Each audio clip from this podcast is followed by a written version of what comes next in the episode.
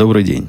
2 ноября 2014 года, около двух часов по среднеамериканскому времени, 343 выпуск подкаста «Атум Путуна».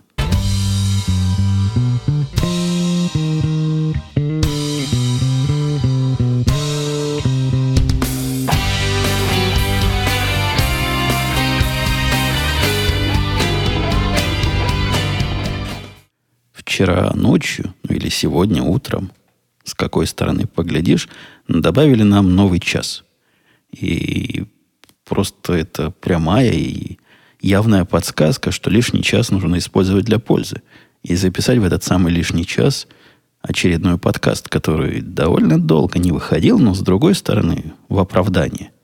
Могу сказать, что вы помните, те, кто слушал прошлый подкаст, что прошлый подкаст на самом деле был двойным и вышел два раза, и мне пришлось его перезаписывать. Там был вопрос сразу, сразу, сразу отвечая. Сейчас я попытаюсь найти. Вот, Зек спрашивал, что стало причиной того, что первая запись данного подкаста вышла испорченной.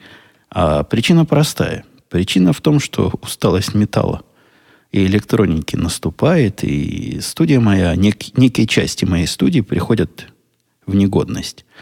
В разную степень негодности, но вот этот прибор, который глюкнул, он, наверное, уже с год такой странный. Это цифровой микшер. Он хорош со всех точек зрения. И я вот такой же купил новый, но, к сожалению, их сняли с производства. Купить такой же абсолютно невозможно. А купить другой, но будет который делать то же самое, цены не сложишь. Ну, то есть сложишь цену, но там речь о сотнях идет. И, похоже, волей-неволей мне придется это делать. Ну и к тому же еще и наушники разваливают. Я даже не представлял, что наушники от использования такого регулярного, как я их использую, могут вот настолько прохудиться. Они совершенно разваливаются на глазах, мои студийные наушники, и тоже это мой следующий шаг, куда обновиться и что приобрести. И посему я напоминаю вам, я редко напоминаю, но в этот раз напомню, раз уж к слову пришлось, что на сайте подкаста есть замечательная зеленая салатного цвета кнопочка «Помочь подкасту» рублем долларом. Не стесняйтесь нажимать на эту кнопку, это улучшит нашу, нашу общую жизнь и позволит вам принять участие в обновлении студии и в избежании таких инцидентов, которые у нас были. Ну, я надеюсь, что к следующему подкасту, который будет из этой студии, я уже буду все это вести через обновленную аппаратуру и без особого риска потерять или испортить запись. Давайте по темам. Тем немного. Даже это не тема, а еще одно подтверждение э, для параноиков, которых среди моих слушателей наверняка немало. На самом-то деле инопланетяне вокруг нас есть, и я это продолжаю утверждать на частично серьезным лицом уже последние много лет. Чуть ли не с самых первых выпусков. Под... Вот задание, кстати, знатокам. Кто вспомнит, когда первый раз у меня пришельцы что-то похитили? Практически такой конкурс. Кто первый вспомнит, напишет в комментариях, тот молодец. Того будем чествовать в следующем подкасте. Но с доказательством как-то представить Выпуск номер такой-то, на минуте такой-то, первый раз вот это прозвучало. У кого найдется самый ранний выпуск, тот, тот и победил. На, на этот раз они украли уже второй раз подряд мой наушник. Ну, headset. Bluetooth овский headset, говоря по, по-нерусски. И тут же просто в струю вопрос был от Ер Фетто – Привет, Умпутун писал, он ответь, пожалуйста, на пару вопросов. Каким headset ом ты пользуешься сейчас? Сейчас никаким.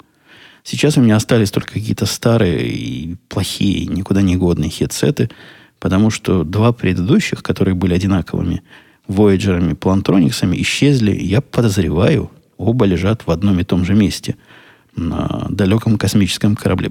Притом, вот эти инопланетяне, которые у меня вещи потихонечку утаскивают, они, видать, не дураки. У меня на столе лежит один старый-старый Plantronics и один какой-то китайский, явно под Plantronics, который пытался косить, но не вышло у него. Вот это они не тронули. А один за другим нормальные, хорошие, практически 100-долларовые приборы исчезли. И исчезли, ну, радикально исчезли. Я помню в дальних выпусках, когда у меня еще мальчик был, подозревали, мальчик был в нашей, на нашем домашнем хозяйстве, подозревали злые языки, что это значит мальчик себе потихонечку утаскивает. Нет, мальчик уже живет отдельно. Точно не утаскивает, да и не утаскивал наверняка, а приборы все равно пропадают. Мелкие такие приборы пропадают регулярно. Первый Plantronics пропал пару месяцев назад. Я весь изыскался. Ну, просто нет, нигде нет. Вот вообще нигде нет. И за все это время он нигде не всплыл. Теперь точно так же таинственно пропал второй. Сегодня, когда вернется моя машина из поездки выходного дня, куда жена с дочкой у них там на воскресенье есть целая программа. Они идут сначала завтракать в Starbucks, потом едут в центр, потом идут по девчоночным магазинам, потом еще как-то развлекаются. Вот как они вернутся, заберу машину и поеду покупать третий. Надо к этому вопросу действительно подойти уже научно и прицепить к нему особую метку. Радио RFID метку, чтобы можно было потом найти этот самый корабль пришельцев, на который, я уверен, и третий мой хедсет со временем попадет. Из подобного же таинственного, что вокруг происходит, машина моя, автомобиль, то бишь, поразила еще раз интеллектом, но в этот раз даже не интеллектом, а какой-то нечеловеческой наглостью.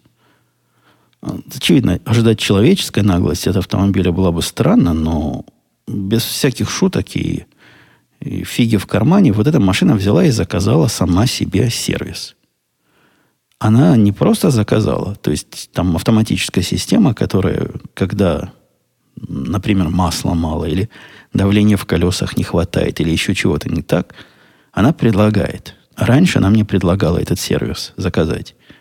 Сейчас они что-то там улучшили. Она ничего не, не сказала.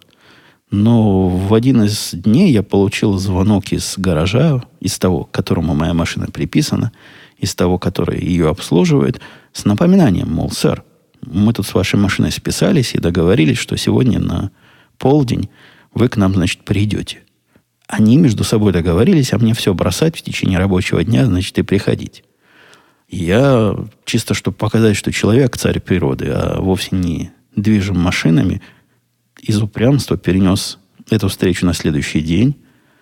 И чего-то они мне там такое, по-моему, масло меняли – ну, как обычно, когда что-то меняют, что-то и находят. А, в этот раз тормоза нашли, что стерлись.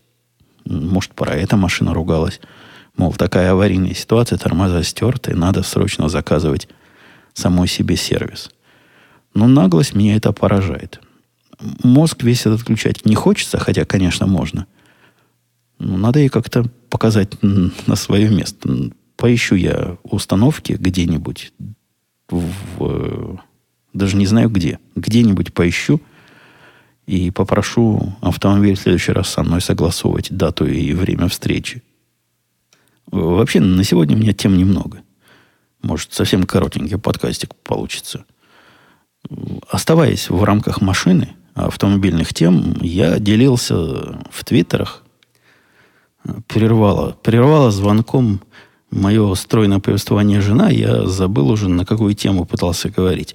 Звонила она из Apple Store, куда они пошли с дочкой по причине того, что у нее на iPhone 5, который по наследству от меня достался, вот недавно совсем, который у меня прекрасно, два года работал, ну, ни царапинки, ни, ни морщинки, ни скола, ничего. За два месяца, я не знаю, что она с ним делала, но теперь кнопка не работает. Ну, то есть вообще не нажимается кнопка. Пошли они в Apple Store к этим гениям, в кавычках, которые там сидят и должны все чинить, а их не приняли. Надо по записи. Вот теперь они запишут меня на завтра, и уж завтра я пойду разбираться, чего там так или не так. А я начал рассказывать о том, что историю в Твиттерах и в Google Плюсах опубликовала о странном происшествии с автомобилем моим автомобилем, который мальчик мой взял в поход, он сейчас большой лазун, лазит по разным горам, по стенам, и вот настолько развил свои навыки скалолаза, что обычных стен имитационных таких, знаете, по которым лазят и хватаются руками и на веревках, висят в специально отведенных местах, ему уже мало. Поэтому он выезжает на природу с компанией подруг и друзей. Хотя нет, на этот раз были одни подруги.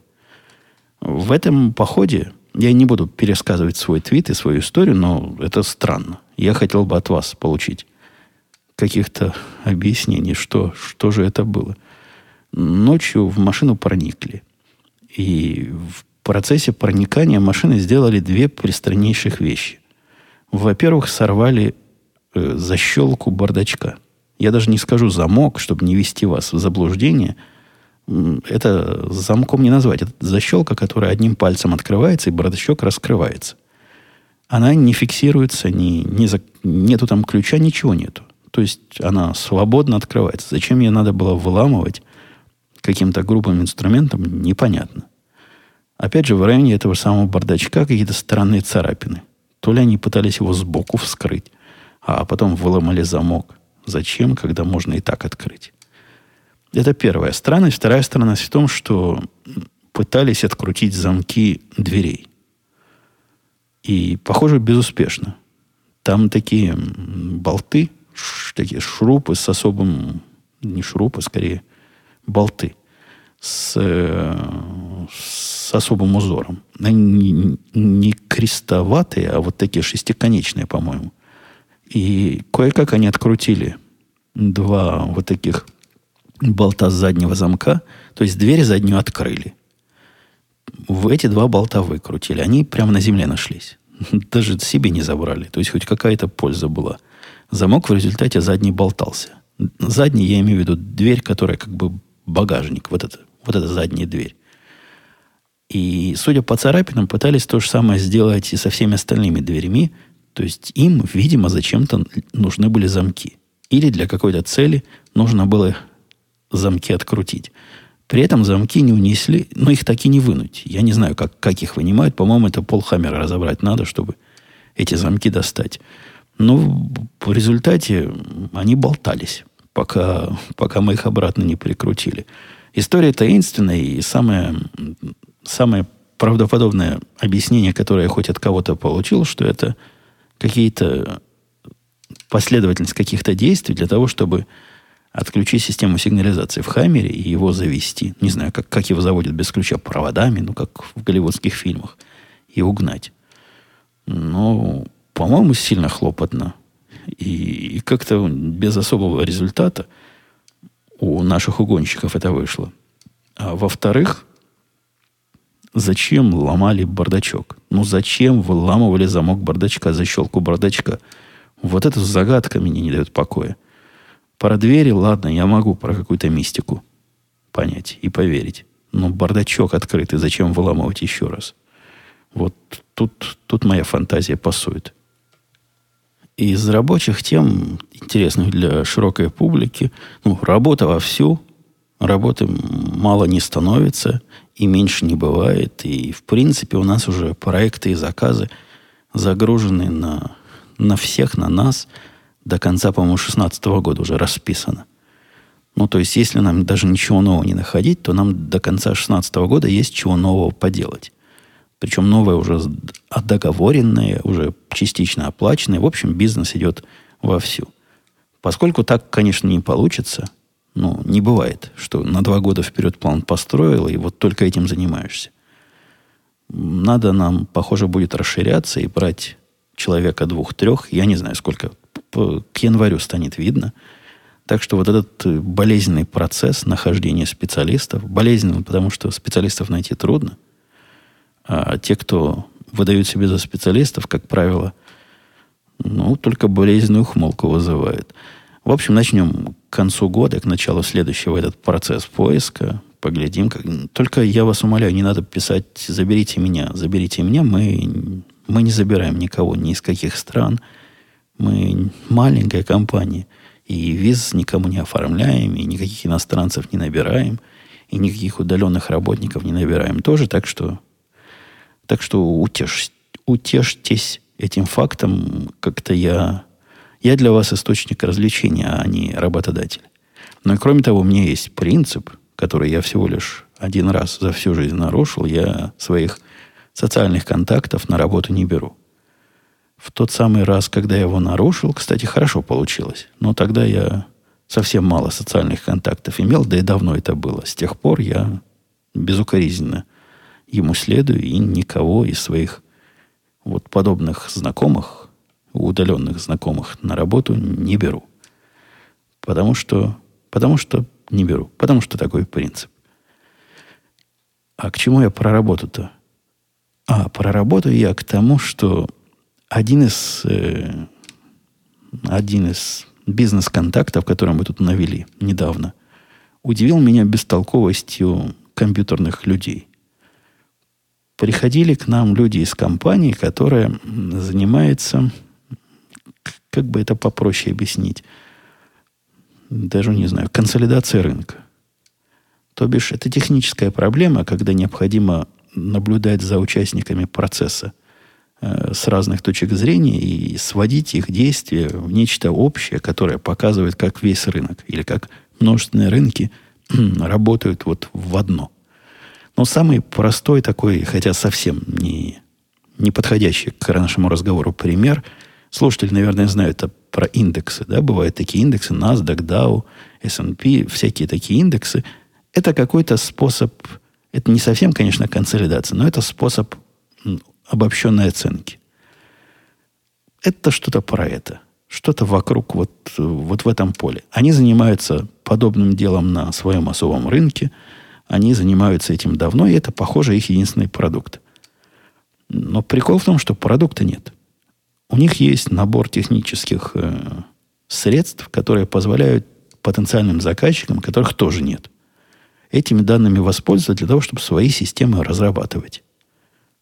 Я не знаю, как идут у этих ребят дела, но судя по тону и разговору, и по разным другим данным, которые я получаю от, от конкурирующих фирм, дела у них не идут никак. То есть продукт у них технически получился ну, сомнительный, прямо скажем. Там видно, что сначала какой-то умник все это спроектировал, большую часть написал, потом ушел, и они вот, как умник сказал, так и сделали. А когда были проблемы, надо было без умника решать, они решили как могли, то есть плохо.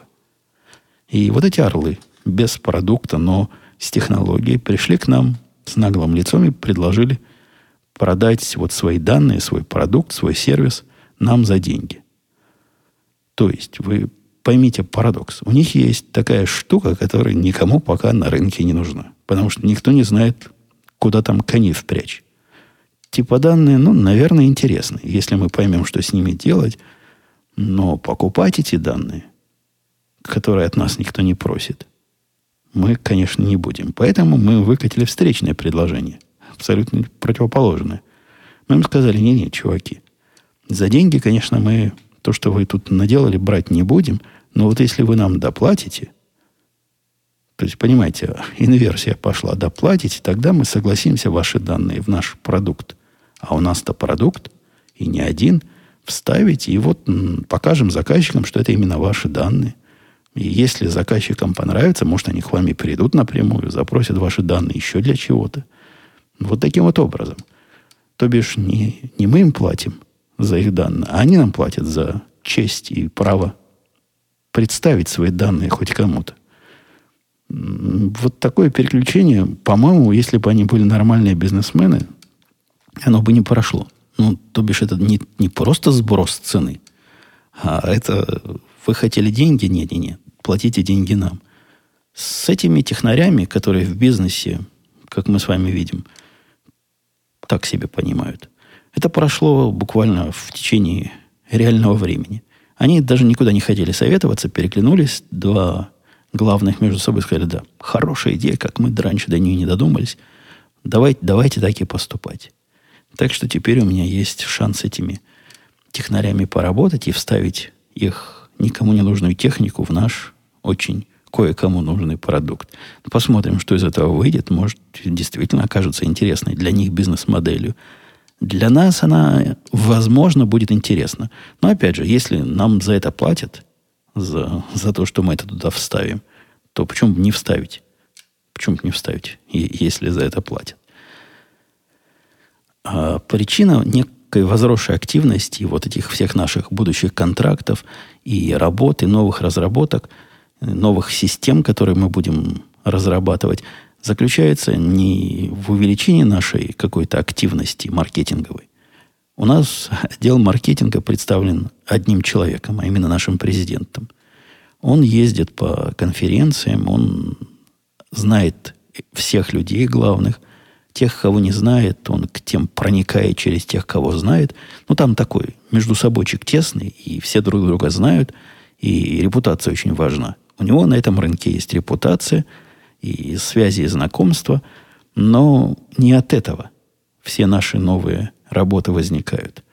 Как мы шутим у себя в конторе, у нас на фирму из 5-6 человек самый крупный относительно ко всем остальным работникам отдела маркетинга, а именно все правительство США. Правительство США является нашим официальным отделом маркетинга.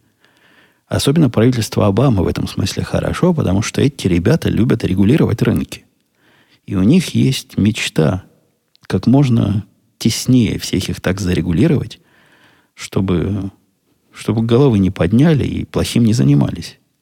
Для нас же это хлеб – то есть, как только они нечто очередное придумывают, а придумывают они очередные вещи просто в режиме нон-стоп, для участников рынка это головная боль и проблема, и очередная задача, как к этому соответствовать. То бишь, до того, как этому соответствовать, нужно понять, нарушаем или нет, а потом попытаться соответствовать и посмотреть на результат. Стало ли лучше или нет. Вот тут как раз, тут как раз к нам и приходит. Так что Обама просто красавец. Наш лучший представитель отдела маркетинга. Давайте я буду смотреть в темы, навеянные вашими вопросами, и вопросы, навеянные моими темами. Артем писал. Евгений, спасибо большое за ваши подкасты. Расскажите историю, как вы выбирали вашу баскетбольную команду. Ведь в Чикаго логичнее всего забыл заболеть. У меня на работе американцы очень часто по поводу всех популярных видов спорта ведут разговоры, решил приобщиться. Баскетбол нравится, но команд очень много. Все игры не посмотришь, непонятно, как выбирать любимую.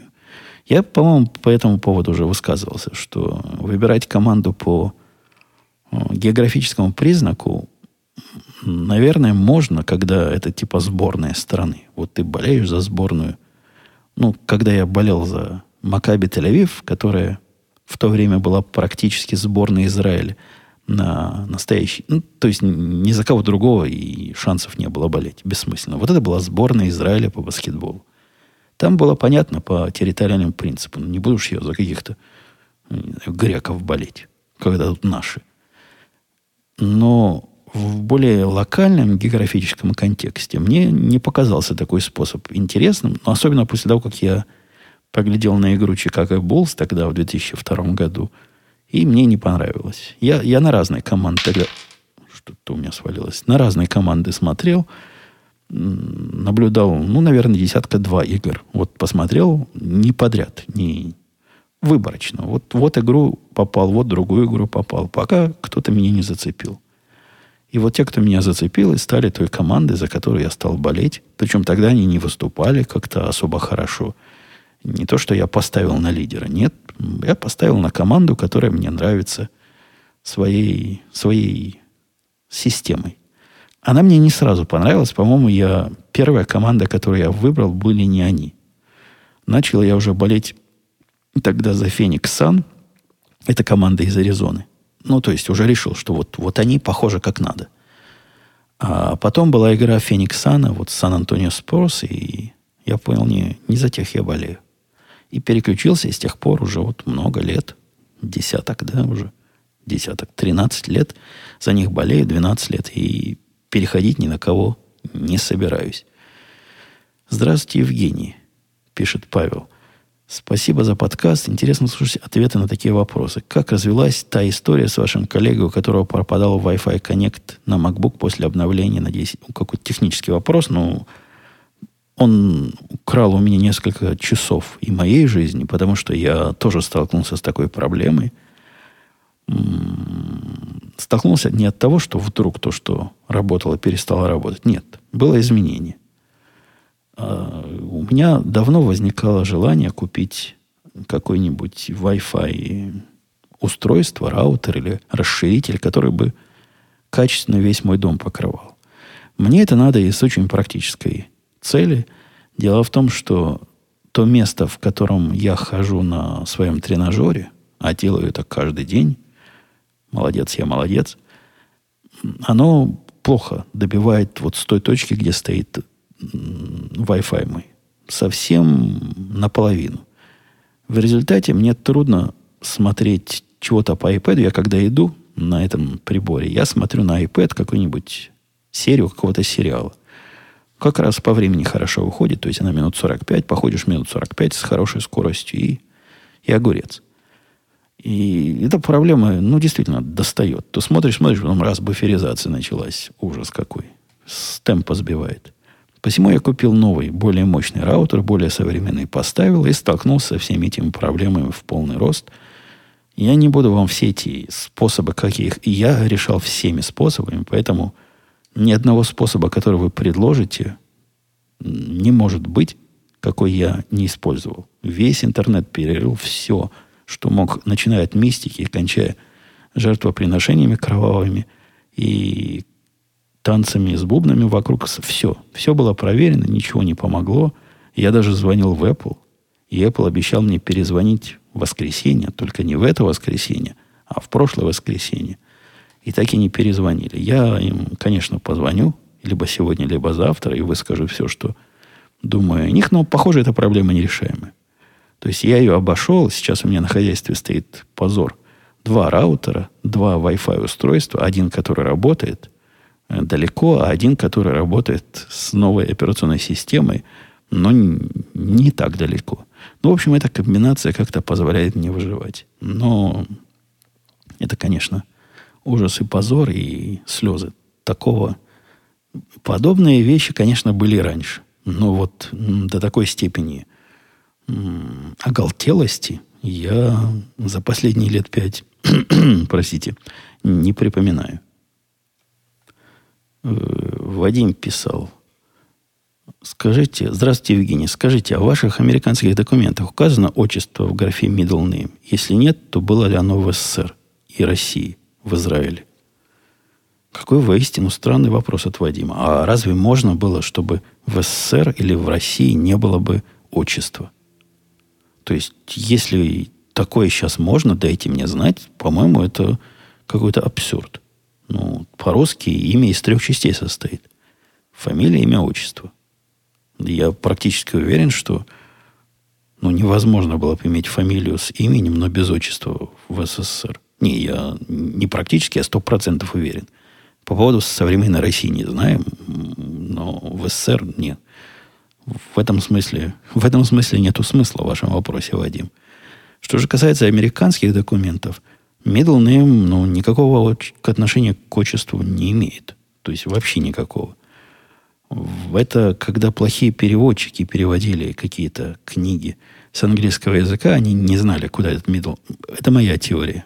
Куда этот middle name засунуть и представляли для себя и для читателей, что это как-то к отчеству относится. Не, у меня нет middle name, никогда не было. А отчество, как и у всех, которые на этом языке разговаривают, есть, было и, и будет. Так что вопрос нет-нет, да нет. Э, а Стрельников писал, спасибо, Евгений, за ваши труды. Уже несколько лет слушаю этот подкаст и радио IT. Очень интересно и познавательно. А вот вопрос такой. В одном из выпусков вы, кажется, поднимали вопрос хранения фотографий в облаке. Чем закончились изыскания? Пользуетесь ли каким-то сервисом? Ну, это давно, видимо, было, э, дорогой Эй Стрельников, потому что сейчас-то вопрос, где хранить, в каких облаках хранить, это не вопрос, а это просто проблема выбора. Есть и такое облако, можно в iCloud хранить фотографии. Можно в Dropbox хранить, можно в Google Drive хранить. Так где хотите, там хранить, в Пикассе. Я лично часть фотографий держу в iCloud, полный резерв держу в Google, ну, не совсем на Google Drive, но как бы на Google Drive там он особым образом туда попадает. Ну и вообще распри, размазываю их между разными компьютерами, так что мои фотографии в безопасности с этой точки зрения – А с точки зрения доступности, например, для родственников, ну, есть замечательного iCloud и то ли у iPhone, не знаю у кого, функциональность, когда можно один из альбомов показать, и тот, кому, кому ты его показываешь, сможет на него посмотреть. Так что проблемы нет. Для тех родственников, которые обделены устройствами от Apple и не могут к этому, к счастью, подключиться, для них есть у меня расшаренная папочка Dropbox, в которую они заходят и там наслаждаются всем, чем хотят насладиться. Гимлес писал, стоматологи, которые в момент ковыряния во рту что-то спрашивают, это вечная проблема. А это не, это не, не спрашивал, он утверждает. Да, действительно проблема. А что у вас кошачьей частью семейства? Я помню, что мальчик грозился забрать кошку. Правильно Гимлес помнит. У Гимлеса память хорошая, мы все с вами это знаем, но мальчик все таки и грозится забрать кошку. Вот-вот и заберет. Похоже, это вот-вот либо не наступит никогда, либо не наступит не скоро. Кошек мы наших водили на очередное кошачье медицинское свидетельствование, которое мы им раз в год проводим как, как хорошие хозяева. Там им делают разные прививки, измеряют, проверяют пульс, делают анализ крови. В этот раз нам сообщили, что основная наша центровая кошка, которая и мышей ловит, и шерстью не обделена, и мурлыкает качественно, вот она толстовата. Толстовата, и надо с этим что-то делать. С толстоватостью. В прошлый раз, на мой взгляд, она была настолько же толста, как и сейчас. Но, может, врач другой попался. Не любит толстых кошек. В виде того, что делать, жена, конечно, спросила, может, диета, там особое нужно упражнение – Ей было отвечено, что нет. Главное, не препятствуйте ей мышей ловить. Не закрывайте подвал. Пусть она там мышей вылавливает. Это для них очень хорошее физическое упражнение. Я как-то сомневаюсь. Я человек, который ходит по 45 минут в день на этом приборе со скоростью 3 мили в час, как проклятый, сомневаюсь, что от лежания в засаде ты сильно похудеешь. Не, ну если для кошки этот метод подойдет, может, и я тоже перейду от упражнений к лежанию. В засаду я не буду ложиться. Могу просто лечь на диван с айфоном и проверить, теряются ли от этого лишние калории или нет. Ну, в общем, я сомневаюсь, что охота сильно нашу кошку похудит. А если нет, то как? Не кормить? Но она же так орет, и невозможно не кормить, когда она хочет кушать какое-то не... По-моему, у нее просто такое, такая конституция. Такая жирная конституция. Ей она не мешает. Она со всеми своими лишними фунтами прыгает. Совершенно удивительно они прыгают. Она может с пола запрыгнуть на довольно высокую барную стойку, вот без... Ну, с таким разбегом. Она так приседает, а потом ух, и там оказывается. Так что не похоже, не похоже, что эти килограммы и, и фунты сильно, сильно мешают в личной жизни. Дмитрий писал, Бутун, спасибо за подкасты. История про стоматологов навела на такой вопрос. Судя по подкастам, вы считаете, что здорово умеете разруливать рабочие житейские конфликты, как корректно объяснить людям, что они ошибаются, как развести столкнувшихся сотрудников и так далее. В большой компании вы, кажется, старались быть в курсе возникающих конфликтных ситуаций и не очень верили, что без вашей помощи не завершились бы хорошо – Вопрос, как вы этому научились? Есть какие-то важные книжки и простые правила, которые нужно знать? Или это только опыт? Нет, в большой компании я просто не мог это игнорировать. То есть, как это работа моя была разводить стороны и не давать легкому боксу превратиться в кровавое мордобитие. Да, с этим я нормально справлялся.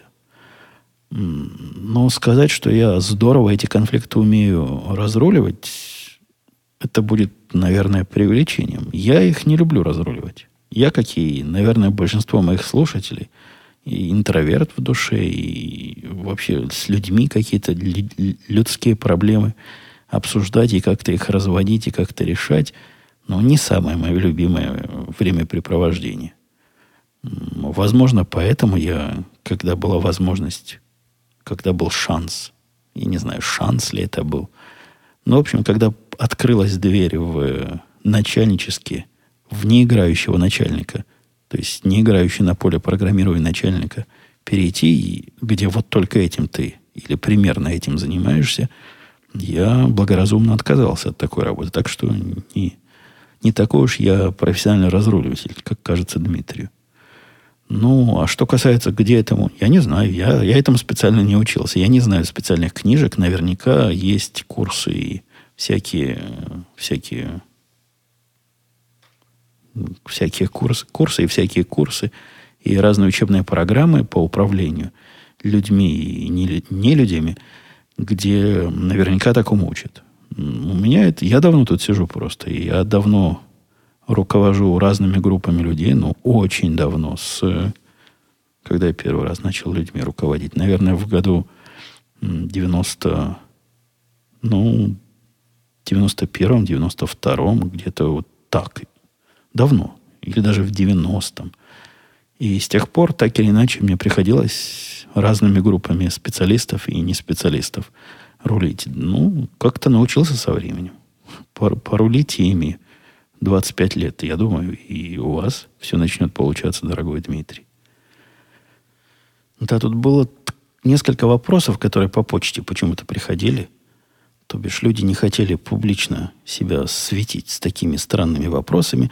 Переживают за как, как я тут и как я выживаю на фоне эболы, вируса эболы, у которого там чудовищная какая-то смертность, 50%, по-моему, если, если пытаешься его лечить. И он всю Америку за, заоккупировал уже. Ну, в общем, я бы даже не стал в этом конкретном случае ругать ваши средства массовой информации, что они вам вот такое порассказывали и вот такие волнения вызвали, поскольку и наши не лучше. Истерика по поводу Эбола, конечно, постоянно, по всем каналам. И разные каналы по-разному на это смотрят, но в сухом остатке, по-моему, три человека в Америке заболело Эболой. Пока никаких признаков эпидемии нет. Хотя наш, наш начальник уже сообщил, что вот если в Чикаго будет случай, то тогда, говорит, вы на работу не приходите, будем из домов работать, нам, нам не надо, значит, чтобы... Мне не надо, чтобы мои дорогие работники вдруг подвергались риску. Кстати говоря, он благоразумно предположил, что, наверное, стоит в этом году сделать прививку от гриппа, не потому что оно как-то с эболой связано, а потому что если вдруг это сумасшествие дойдет и до нас, меньше всего вы хотите с температурой и чиханием пойти к врачу и быть заключенным в карантин как потенциальный носитель этой самой эболы. На самом деле эта болезнь, конечно, жутковато звучит и жутковато, ну, совершенно жутко выглядит. Ну, похоже, ей не так уж, чтобы просто заразиться. Хотя пациенты меняют показания. Наш э, отдел который занимается, как называется, контроль, инфекци... контроль вирусов инфекции. Ну, вот, вот этот центр CDC, который, он вначале рассказывал, что ну вообще никак не заразиться. Ну, вообще, вот что хотите, то и делаете. Надо, значит, очень особая ситуация, чтобы... Теперь он как-то показания меняет. Вроде как можно, но тоже непросто. Чихания не хватит на вас. Если больной тронет ручку – в автобусе, но если вы в автобусе ездите, а вы за нее потом возьметесь, тоже этого не хватит, чтобы заразиться. В общем, инфекционность не, не то чтобы сильно высокая. Несмотря на это, наши, наши, вот, наши правые республиканцы криком кричат и требуют запретить полеты из зараженных регионов, что мне кажется вполне логично. Ну, я не специалист по борьбе с эпидемиями, и я не знаю, можно ли это назвать эпидемией сейчас. В Африке это, несомненно, эпидемия. У нас три случая, ну, точно не эпидемия. Но во всех фильмах специалисты первым делом карантин устраивают. Вылавливают всех, кто заразился, и тоже их в карантин засовывают. А тут наши отказываются. Отказываются наши правители всячески ограничивать перелеты. И я слышал отмазку. Там есть две отмазки. Первая отмазка звучит так, что если мы закроем полеты гражданских судов, в эти три страны Африки, по-моему, там три страны, которые самые рассадники, то как же наши значит, добровольцы и доктора, и те, кто помогают, туда будут попадать? Мне это кажется каким-то странным доводом. То есть на все остальное деньги мы можем найти, а вот тут так хотим помочь, так хотим помочь, но специальный там военный самолет не можем послать. Непонятно этот довод, хотя они на нем настаивают. Второй, который мне кажется более реальным, это что мы их и так 200 лет назад обидели. Мы от них рабов увозили, мы их подорвали на всю оставшуюся жизнь, а теперь как же мы их бросим? Как же мы запретим им больным к нам здоровым сюда приезжать? Пусть приезжают. Это мне вообще звучит как-то парадоксально убого и идиотски, а на самом деле процесс пошел. Я слышал уже реальное обсуждение о том, что будут больных к нам привозить, чтобы здесь лечить, но из гуманитарных целей. Опять же, повторюсь, я не специалист по эпидемиям, но идея привозить эпидемию к нам домой мне лично мне не кажется особо здравой. Ну, посмотрим, как оно, как оно все будет раскручиваться. Я у меня есть запас на случай эпидемии, то есть и, и оружие, и патроны. Если апокалипсис наступит, будем отстреливаться, ну или в крайнем случае менять патроны на еду. Вот на этой апокалиптической ноте давайте я буду сегодня завершать свои, свои разговоры. Мы с вами услышимся, как всегда, я обещаю, на следующей неделе. Но, знаете, шутка о том, что надо этот подкаст назвать ежемесячным, она уже не смешная. Оп, это мой будильник напоминает, что вот сейчас конкретно два часа наступило, и время мне идти на тренажер. Так вот, шутка не, не смешная, хватит ее уже приводить. Я, я уже посмеялся один раз, и не придирайтесь к его названию. И попытаюсь я на следующей неделе, если будут темы, если будет время и желание, самое главное. Но если нет, тогда, когда да, тогда и да. Все, пока, услышимся.